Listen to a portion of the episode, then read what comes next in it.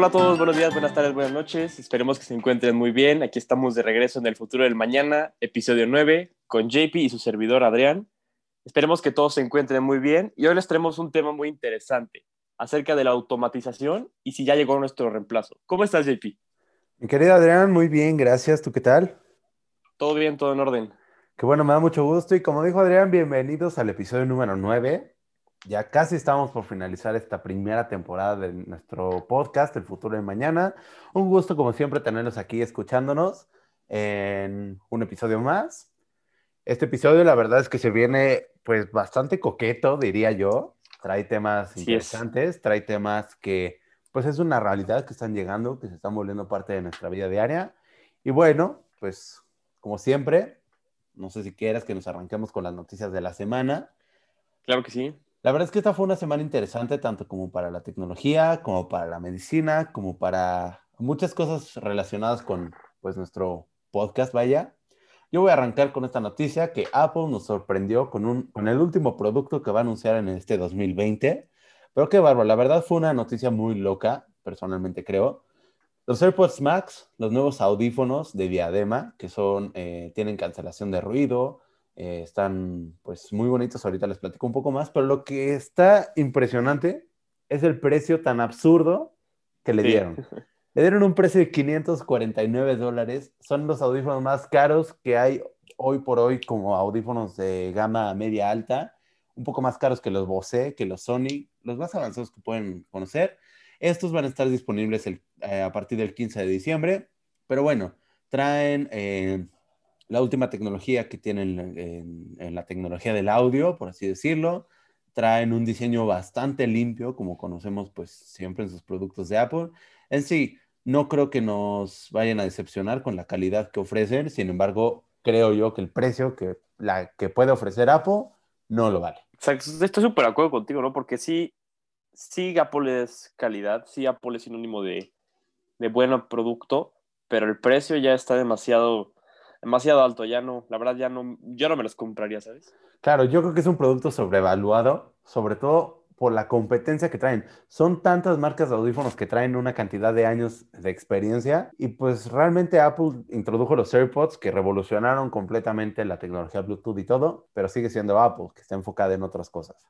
Ahora sí, los AirPods sí son de los mejores productos, ¿eh? Para mí, en, mi parecer, en mi parecer sí son muy buenos productos. Pero bueno, vámonos con la segunda noticia. Y es que esta semana diferentes países, incluyendo a México, que incluye a la COFEPRIS, Estados Unidos, la FDA y Reino Unido, aprobaron la vacuna de Pfizer y BioNTech contra el COVID. Esto es una noticia muy prometedora que da muchísima esperanza, da muchísima luz a este 2020 que tan, tan apagado ha estado un poco, diría yo. Entonces, creo que es un brillo de luz, un brillo de esperanza para, para que se empiece a asomar el fin de esta pandemia. Quizá no pronto, porque el proceso de logística es muy complicado, pero sí para que podamos empezar a pensar en un poco que haya menos riesgo de contagio. Claro, yo creo que es un gran comienzo para esto que pues lo podemos llamar el fin de esta época tan pues diferente que hemos tenido en los últimos meses. La verdad es que es muy buena noticia que se ha, ha, sido eficiente en el aspecto de aprobación, que no ha habido tanto no ha habido rechazos en sí. Y bueno, creo que eso es una muy buena señal para lo que le espera. Esperemos que sí, que sea todo buenas noticias a partir de aquí, de que el 2021 venga con mejores noticias. Y pues vamos a ver, ¿no? Esperemos que sí.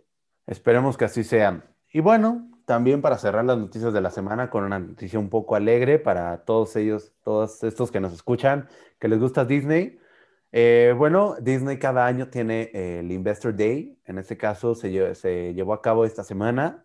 Y bueno, es donde The Walt Disney Company anunció cantidad y media de series, de ideas y de proyectos que tienen para su eh, plataforma de Disney Plus. En el caso de Latinoamérica, también anunció una nueva plataforma que se va a llamar Star Plus, que va a ofrecer el contenido para adultos, entre comillas, de Fox, de, bueno, que Fox eh, es compañía adquirida por Disney.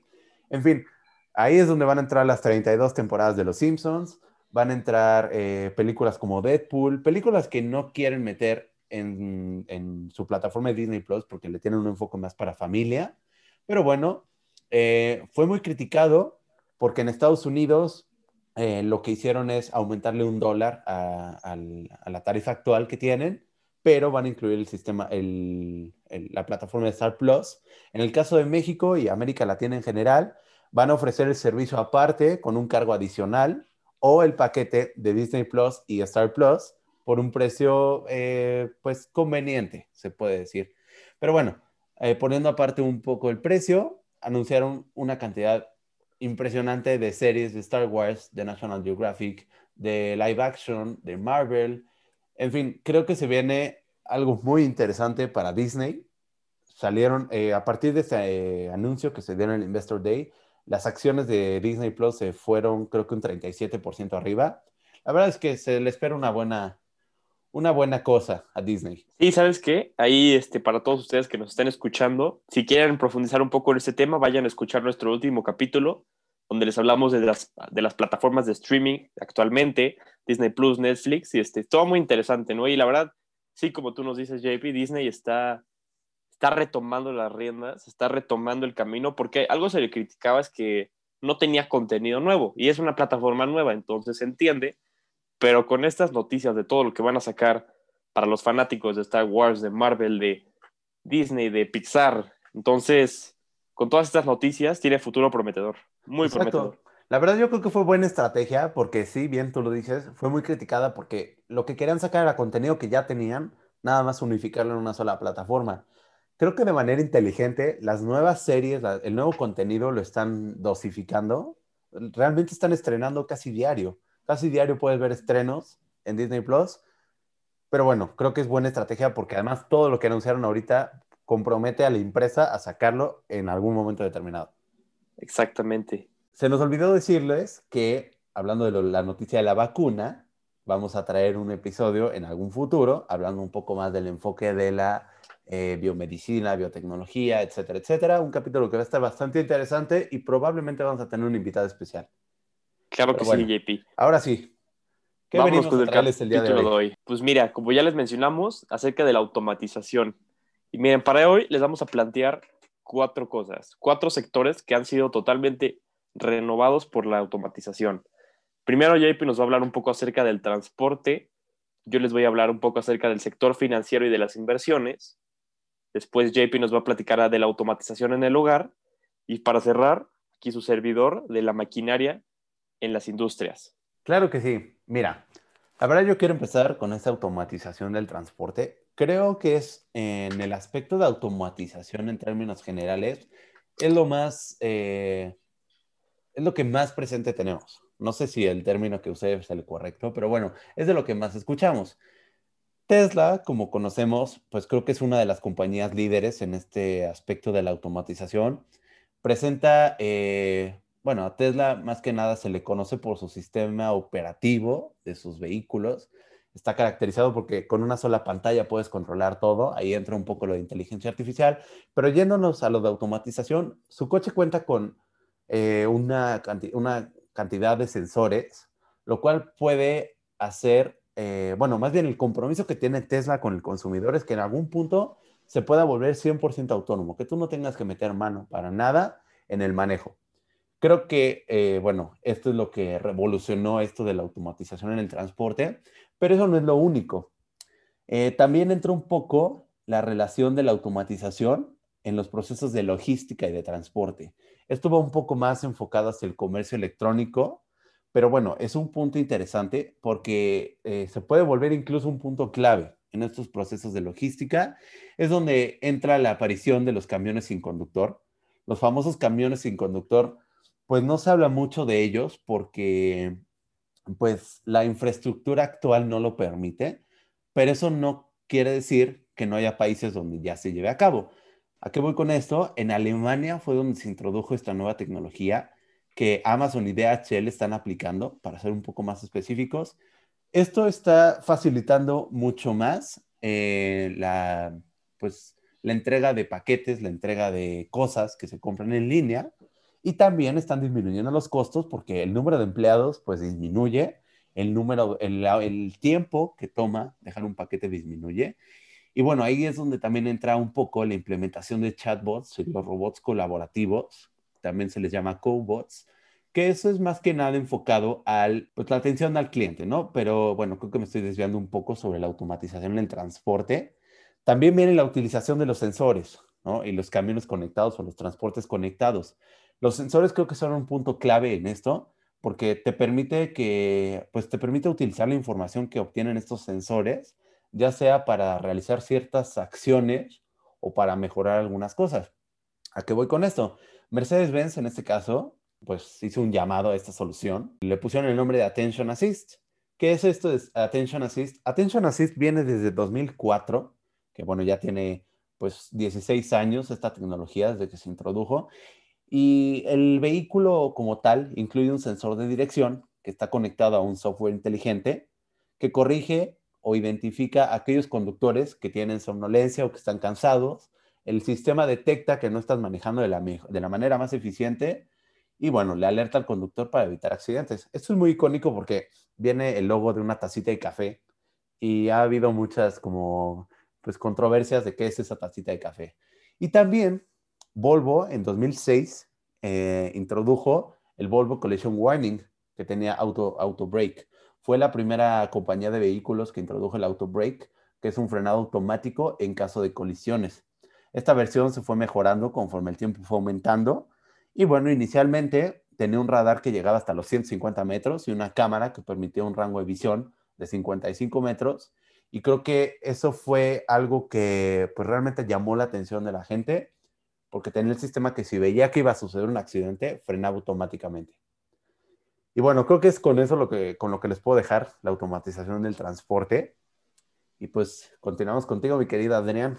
Oye, no, pues qué interesante, qué interesante, JP, la verdad, muy buena información, o sea, y pensamos en ocasiones, ¿no? Que esto de la automatización en el transporte, que veamos en un futuro que, que el coche se maneje solo, puede estar muy lejos, pero no, la verdad es otra, la verdad es que está a pocos años. Y a mí lo que me sorprende es que diferentes pruebas que se han llevado a cabo, la cantidad de accidentes que ha habido con coches automatizados es prácticamente cero, es mínima.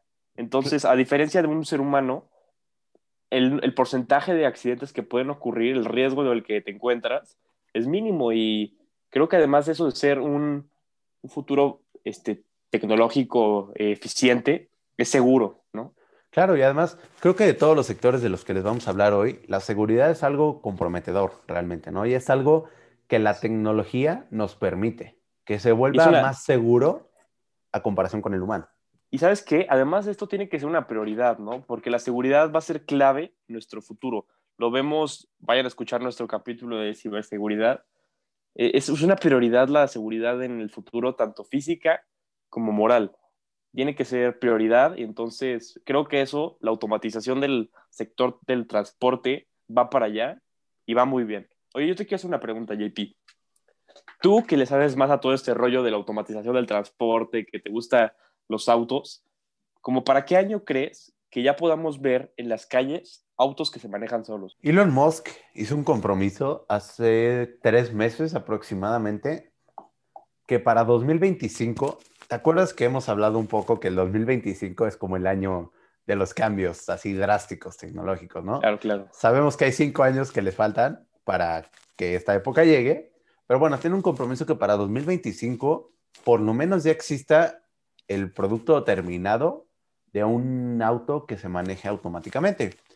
Fíjate que esto viene, pues más bien eh, creo que el compromiso que el, el humano tiene es que el transporte pues, de coches, de camionetas, es lo más complicado, porque pueden pasar cantidad de medias de cosas diferentes en una ruta, ¿no? ¿A qué voy con esto? Un monorriel, por ejemplo, si tú ves un monorriel en un aeropuerto, un monorriel en algún parque de diversiones, etcétera, la mayoría ya son automáticos o son controlados desde una central.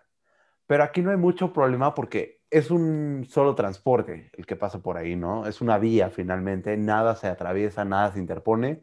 Lo que puede pasar es una falla mecánica, ¿no? Pero aquí en el transporte, pues de la calle, pueden pasar muchas cosas. Entonces realmente es algo complicado de lograr, pero que hemos avanzado, creo yo, de manera eficiente. En algún momento, yo, yo sí creo, soy fiel creyente, de que en 2025 algo, algo así va a suceder Esa podría ser mi respuesta. Que empecemos a ver los primeros productos. Y claro, es, es algo gradual, ¿no? Poco a poco. Y cada vez vamos a ver más. Pero muy interesante, JP. Pues bueno, ¿y tú qué nos traes el día de hoy, mi querido Adrián? Pues miren, hoy yo les voy a platicar acerca de la optimización en el sector financiero, de la innovación, ¿no? Y pues mira, para esto les quiero, les quiero platicar tres pequeñas historias muy interesantes este, de conocidas fintechs. Para lo que ustedes que no sepan, una fintech es una herramienta que mezcla lo mejor del mundo financiero con lo mejor del mundo tecnológico para crear los mejores productos y que te sirvan para hacer tus compras seguro, para estar en la línea con, tu, con tus cuentas seguro. Entonces, la primera se llama Ant Financial. Es una, de hecho, es una herramienta, es una fintech de Alibaba. De Alibaba, la empresa de, de Oriente, que es la más reconocida por, es el Amazon de chino, ¿no? Digámosle.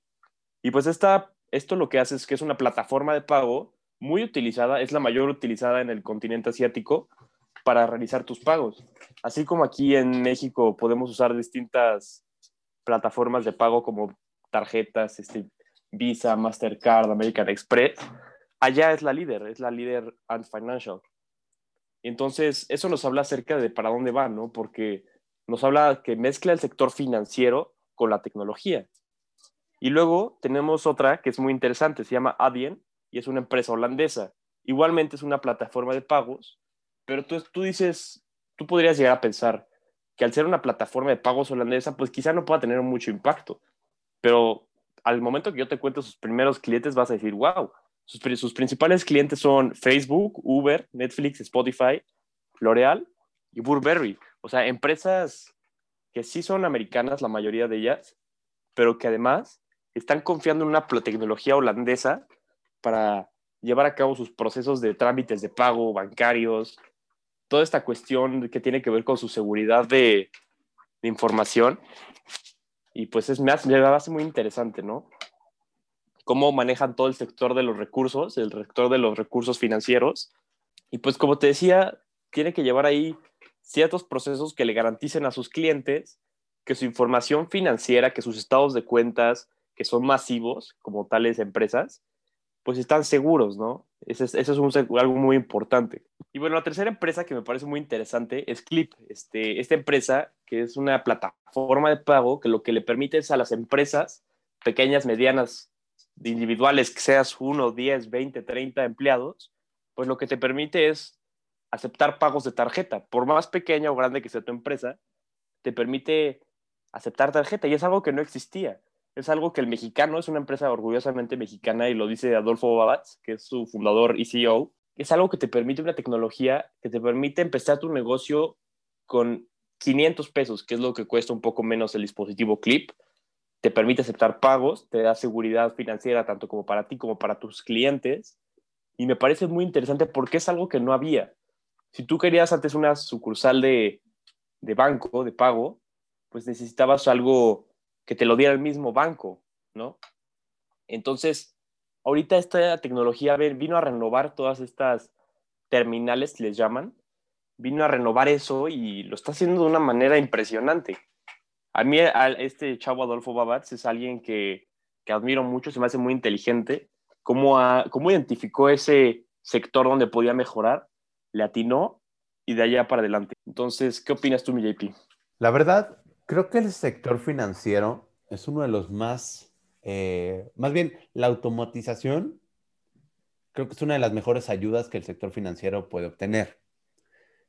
Yo considero que la automatización, bueno, como todos lo sabemos, facilita las actividades diarias que nosotros tenemos, pero creo que aquí, y es donde entra mi pregunta, eh, yo creo que los usuarios que tienen mucho dinero, sea empresa o sea persona física que maneja altas cantidades de dinero, pues son los más vulnerables y los más comprometedores, ¿no? Ante esto de la automatización. ¿Tú crees que vayan a llegar a un punto donde la automatización lleve todo, pues toda la actividad del sector financiero? Eh, podríamos dividirlo en dos campos, ¿no? Como tú dices, el sector financiero bursátil, el mercado bursátil, que es el, de, el típico de la bolsa de Wall Street, que es el que está subiendo y bajando y que ahí sí, los traders, los que se le llama traders a los que están comprando, vendiendo acciones, cada vez son menos. ¿Por qué? Porque las personas, en vez de estar invirtiendo su tiempo en identificando riesgos y beneficios que puedan tomar de ciertas acciones, lo que hacen es que tienen cierta, una fintech, que te digo que eso es, lo, es el futuro de la, de la economía, lo que hacen es que con este fintech, con esta herramienta, lo que hacen es que la, la tienen programada para que si en cierto punto una acción rebasa tal, tal valor o está debajo de tal valor, se venda o se compre automáticamente. Y entonces ahí ya el mismo algoritmo, la misma computadora, tú puedes estar viendo una película, viendo, haciendo tus actividades favoritas, y pues la misma computadora va a tomar las decisiones que tú la ordenaste hacer. O igual, si tú le dices, oye, yo quiero obtener el mejor rendimiento, entonces ahí la misma computadora va a decir, hago esto. Y si es algo cierto, si es cierto que lo que podemos ver en el lobo de Wall Street ya no pasa. En, Wall Street ya no están los traders como tal comprando y vendiendo acciones. Es algo que ya no pasa y que no va a pasar. Pero aquí lo interesante es el, todas estas herramientas, cómo las utilicemos para crear valor, para generar valor. Y me gusta mucho tu punto de opinión. Tú sabes que yo no soy un gran conocedor de este tema del sector financiero, pero por eso me gustó que dieras tú este tema de, pues creo que eres un amplio conocedor de, de todo lo que está sucediendo, de todas las novedades que vienen. Y bueno, pues no me queda nada más que decir que pues el sector financiero es algo que va a seguir existiendo. O sea, finalmente nuestro dinero depende de ellos. Y bueno, pues de ahí ver qué se, está renovando, ¿no? O sea, se está renovando y eso es para dónde va. Y, y es por eso que chavos como Adolfo Babatz este, identificaron cierto objetivo, cierto problema y dijeron cómo lo mejoro y propusieron clip. Eso es lo que necesitamos. Gente que identifique problemas que se necesitan arreglar y que hagan algo y que mejor que orgullo mexicano, ¿no? Exactamente. Y bueno, pues vamos a brincar un poquito de categoría en este tema de la automatización. Yo les voy a hablar un poquito otra vez de la automatización, pero en el hogar. Quiero empezar con algo que está, a mí me parece chistoso, que ya hay un término como tal para la automatización en el hogar. Lo podemos como ser en inglés como smart home, pero en español se, ya se dio a conocer el término de domótica. Domótica, la verdad me suena muy chistoso, pero bueno, es, viene relacionado con lo de doméstico.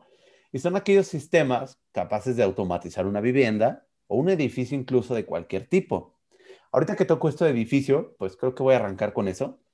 Eh, la automatización en el hogar es algo que ha llegado eh, en, los, años recientes. Me parece que en los últimos seis años ha sido algo que ha, que ha sobresalido, sobre todo por estos asistentes virtuales que ya puedes colocar en tu casa.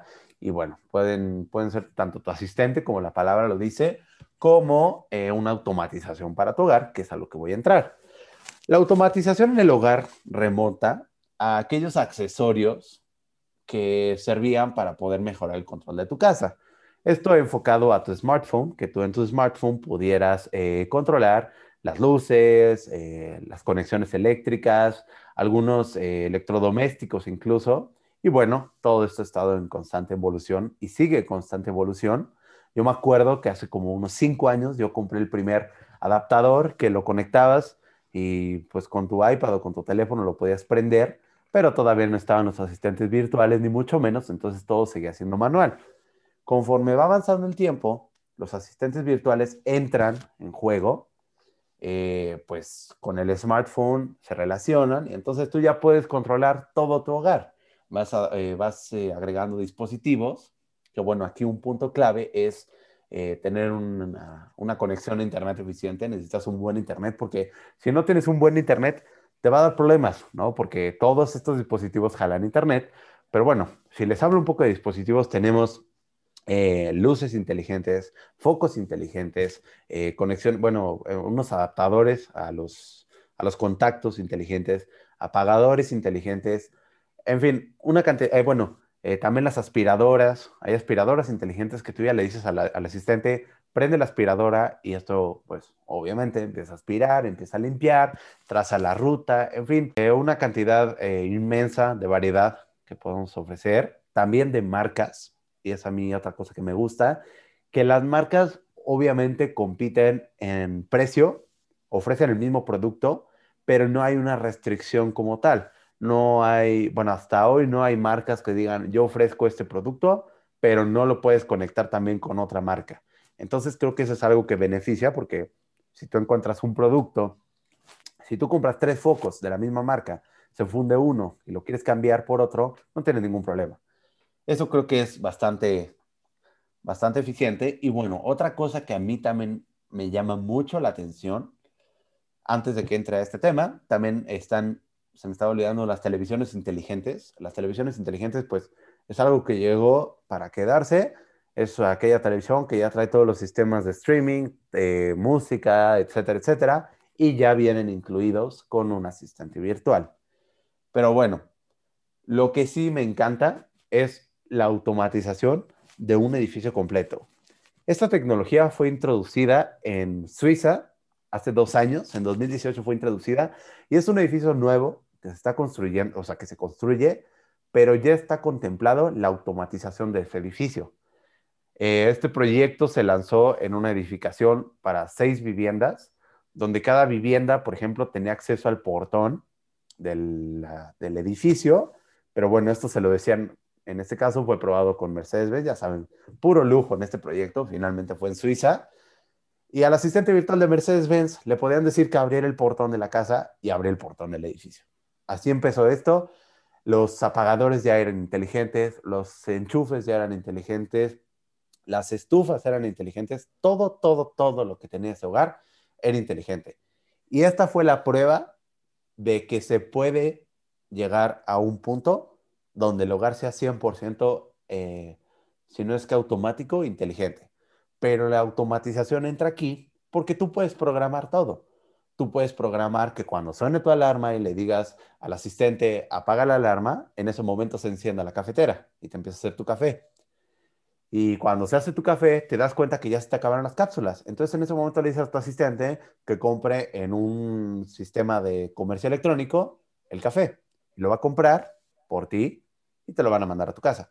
Y así me puedo seguir todo el día. Yo creo que es algo que a mí me vuelve loco porque, pues, hoy en día, sobre todo, estamos en nuestra casa, pues, 24/7. Realmente salimos a las cosas necesarias.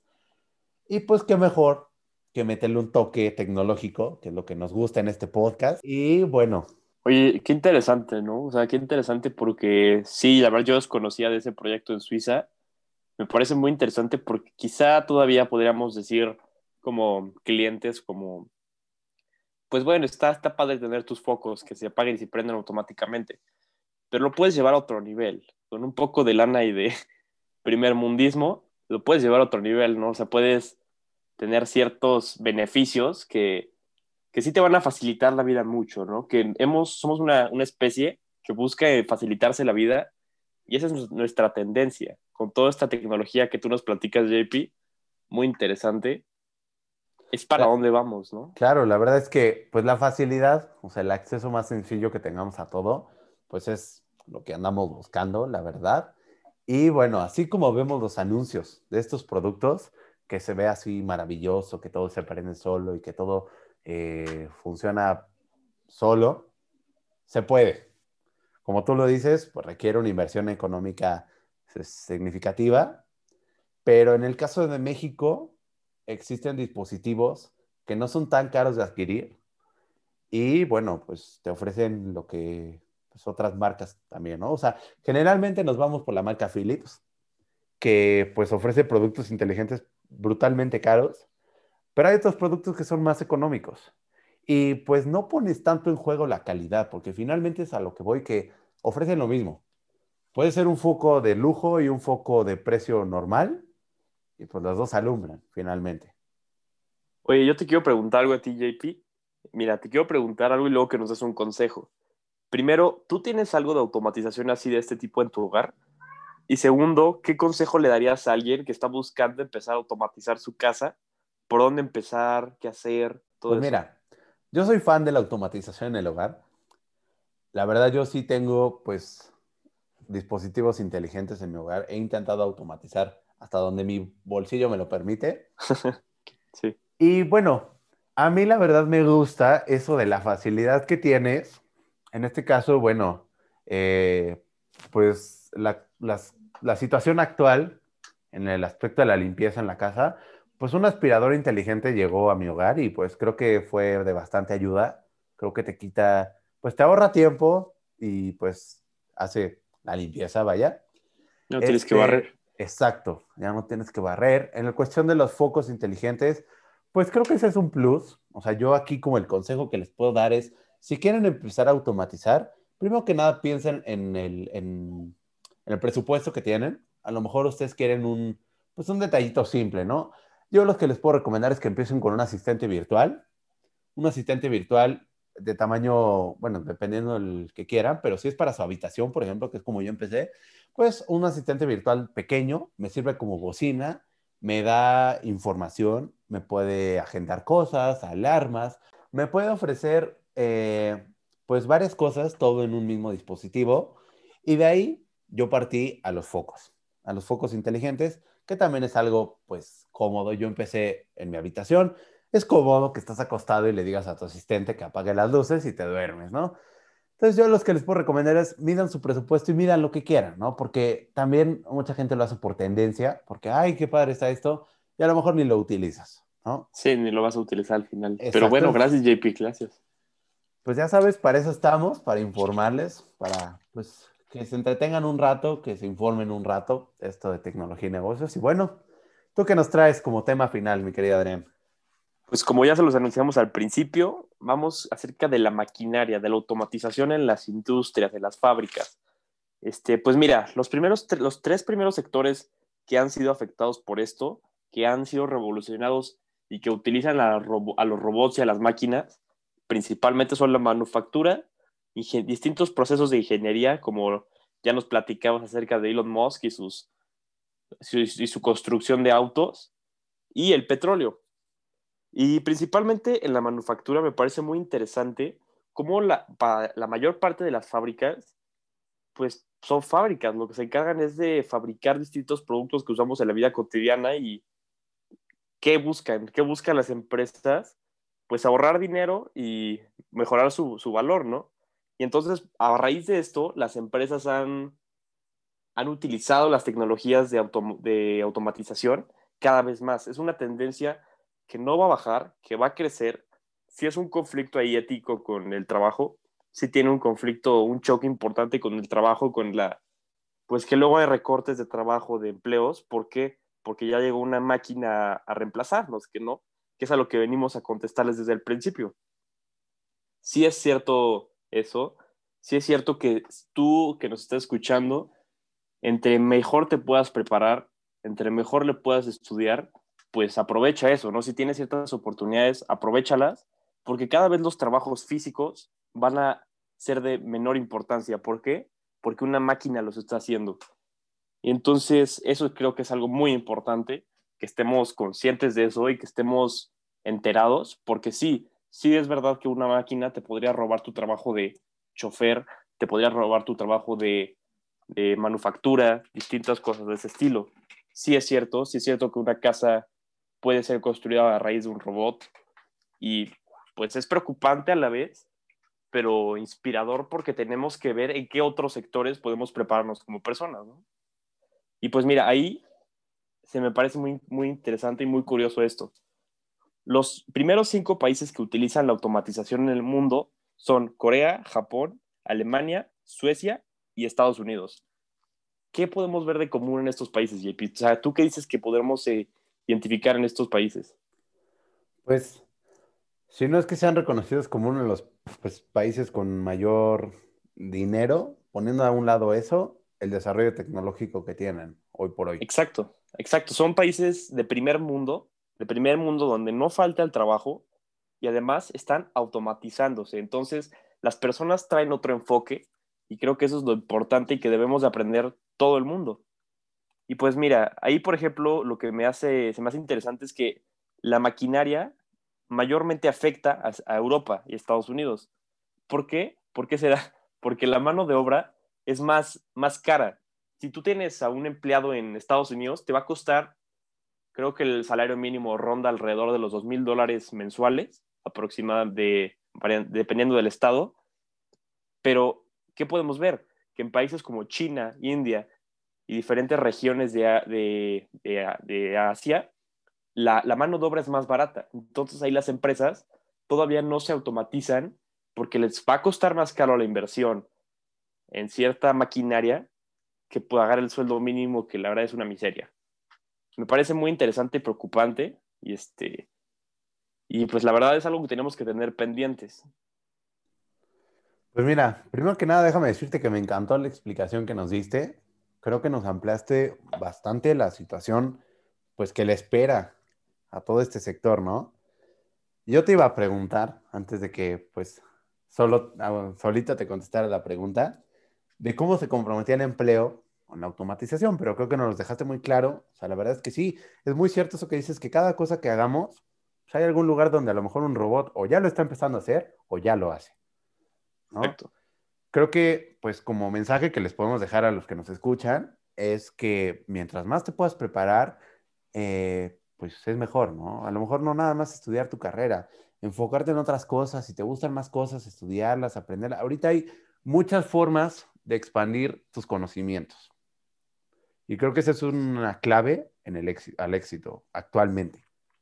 Sí, sabes que prepararse, estudiar, educarse, escucharnos, escuchar el futuro del mañana. Claro. Nada se crean. Porque, pues sí, tienes mucha razón con eso. La automatización en las empresas facilita, eh, más bien reduce costos, se vuelve más eficiente y por ende, pues, si yo veo que una persona puede empacar 20 eh, paquetes cada 5 minutos y una máquina empaca 50, pues obviamente me va a convenir más en que empaque 50 que empaque 20. Sí, sí, tiene un choque muy importante con la ética, pero vivimos en un mundo capitalista que la verdad no veo que vaya a frenar. No creo que de repente seamos todos comunistas y digamos todo para todos. Entonces, pues sí hay que prepararnos, ¿no? Hay que prepararnos. Por ejemplo, déjame platicarte algo para cerrar este sector de la, de la automatización en la maquinaria. Y es que se llevó a cabo una encuesta a 1.400 líderes, CEOs, dueños, presidentes de diferentes empresas globales. ¿En qué le, preguntaban a ellos? A ellos les preguntaban si confiaban o no en la automatización. Y de esos 1.400, el 85%, es decir, más de 1.000, dicen que sí confían en la automatización. Pero, pero aquí viene el peor importante. Un 70% de ellos, pongámosle unos 700, 800, todavía no tienen un plan de cómo llegar a esta automatización. Mientras que un 20 sí ya está pensando en cómo va a llegar. Entonces, sí es algo que va a crecer la tendencia, que va a seguir y que para allá vamos. Fíjate, con ese punto que nos dices, yo te tengo una pregunta. Con los conocimientos actuales que tienes de la automatización, y todo lo relacionado, si tú tuvieras una empresa, si tú fueras el director de una empresa de tamaño promedio, grande, eh, ¿hacia dónde te encaminarías? ¿Hacia lograr un objetivo de una automatización completa o una automatización semi, semi completa o simplemente no tener automatización? Por es una pregunta bien difícil, JP. ¿Tú qué quieres hacer aquí de choques de ética? Pues quiero ver tu opinión porque yo sé que sabes de este sector, sé que lo conoces, pero bueno, si nos ponemos, o sea, si somos realistas, pues nos faltan aproximadamente cinco años más para poder encaminarnos a, hacer una empresa. Por eso te pregunto, con los conocimientos actuales, porque creo que tú tienes conocimientos amplios en este sector, ¿qué harías? Mira, ahí yo trataría de hacer una semi-automatización. Te voy a platicar por qué. ¿Por qué? Porque en la elaboración de productos, yo creo que sí me inclinaría por la fabricación automática, ¿no? En, la construcción del, vamos a poner, de celulares. Entonces, ahí sí yo diría que, que sea una, una producción automática, pero buscaría que sea semiautomático por medio de que ciertas, este, que pueda darle un sector de trabajo, que pueda ofrecerle trabajo a las personas que lo venden, que lo distribuyen, a las personas de seguridad, de, limpieza, de toda esta cuestión de cosas, para tener un balance, darle cierto valor a las personas. Y además ahí yo me, encantaría, yo si fuera un CEO, tratar de meter una, una, ciertas clínicas de cómo ayudar a la gente a que tenga mejores decisiones financieras y que tenga además, este, pues prepararse, ¿no? Prepararse porque si en algún momento, pues la empresa ya no existe o la empresa es automática, que sepan cómo ellos empezar sus propias empresas de la mano de la automatización. Qué joya de episodio. Creo que grabamos hoy. Creo que fue un episodio que pues contribuimos bastante a todos los que nos están escuchando hasta ahorita, en este minuto que estamos ya casi. Gracias, primero que nada. Gracias, primero que nada, porque creo que nos extendimos un poco más de lo habitual. Pero de veras, ¿qué podcast más? Eh, pues contribuimos bastante en estos, pues, creo yo, cosas que conocemos, que nos gustan. Espero que también a ustedes que nos, que nos están escuchando les agrade, les haya gustado lo que dijimos. Y bueno, no me queda otra cosa más que decir gracias. No sé si quieras eh, agregar otra cosa. Esperemos que estas experiencias y estos pequeños consejillos que les podemos dar, pues les sirvan, ¿no? Les sirvan para seguir preparándonos y pues a darle con todo. Así es. Bueno, pues creo que no nos queda más que decir gracias por escucharnos en este episodio número 9. Les dejamos nuestras redes sociales en Instagram, arroba el futuro del manana, en Twitter, arroba futuro de manana. Ya saben ahí, un revoltijo entre las redes sociales. Pero bueno, déjenos sus comentarios, eh, díganos si les gustó. Eh, bueno, pues ustedes saben que Instagram es una red social muy conocida. Eh, bueno, aprovechamos este, en este episodio que vamos a lanzar, bueno, que ya se lanzó más bien. Este, vamos a introducir esta nueva sección de noticias en nuestra página de Instagram. Vamos a hacer uso de los Instagram Reels para darles unas noticias pues, que encontremos ahí en el día a día antes de sacar un podcast. Bueno, si lo quieren ir a ver, pues ahí los esperamos en Instagram. Compartan si les gustó este episodio, si les gusta nuestro podcast. Y bueno, pues muchas gracias por escucharnos. Nos vemos la siguiente semana. Gracias a todos. Bye bye. Cuídense mucho. Buena semana.